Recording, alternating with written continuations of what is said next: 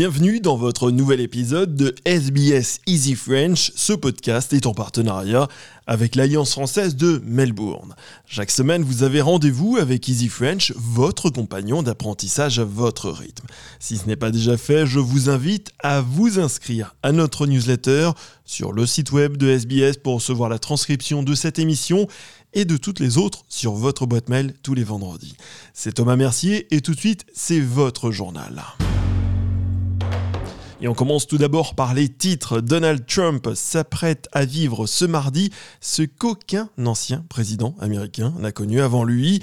Les autorités fédérales subissent des pressions pour interdire TikTok et le gouvernement du Victoria veut se focaliser sur la création d'emplois inclusifs pour les femmes et les membres des Premières Nations.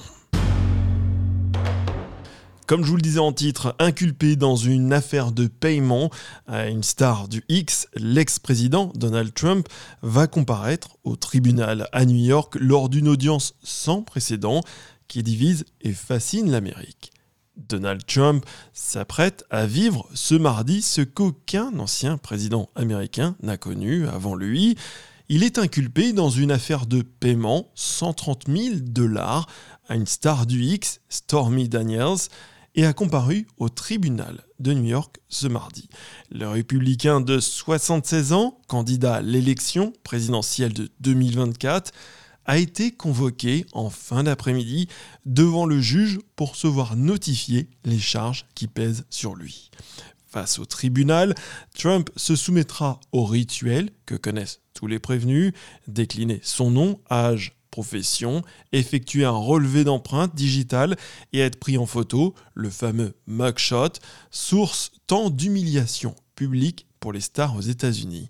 L'ancien président plaidera non coupable si la question lui est posée, comme l'a déjà annoncé sa défense. Il devrait ensuite être laissé en liberté peut-être sous caution, en attendant l'organisation de son procès.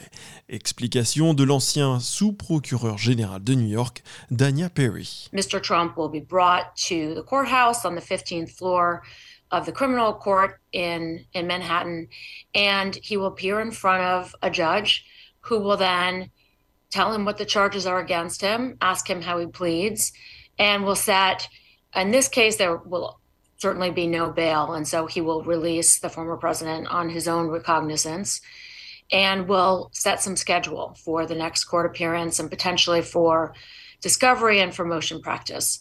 And that's fairly typical. Les autorités fédérales subissent des pressions pour interdire TikTok après des rumeurs indiquant que l'application serait supprimée des smartphones du gouvernement australien.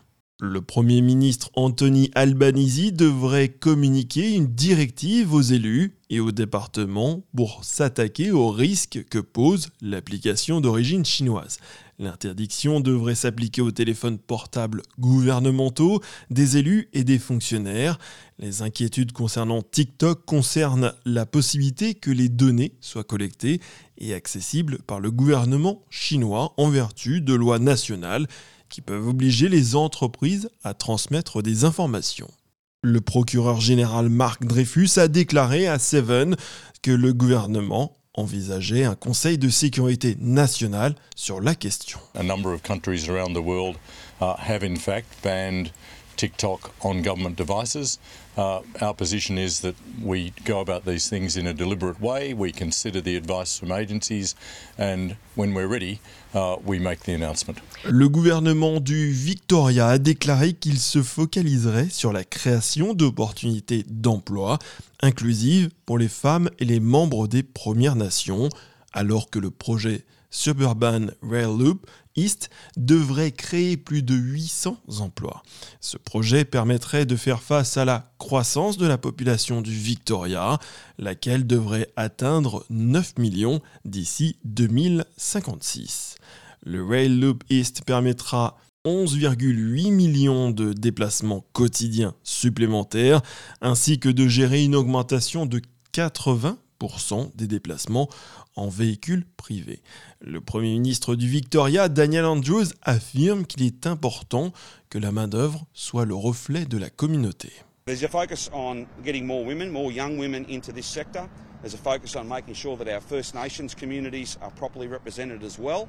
Uh, we think that's really important. We want this workforce, after all, they're working for all of us, to properly reflect the composition and the makeup of the Victorian community.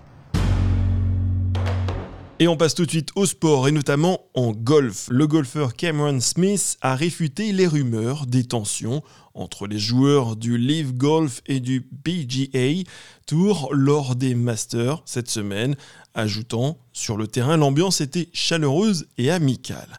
Numéro 2 mondial à l'époque, Smith est devenu le golfeur le mieux classé à quitter PGA Tour pour rejoindre en août 2022 Live Golf, la lucrative série d'épreuves soutenue par l'Arabie saoudite. L'Australien avait alors remporté deux des plus grands événements du calendrier du PGA Tour après avoir triomphé au British Open et au Players Championships.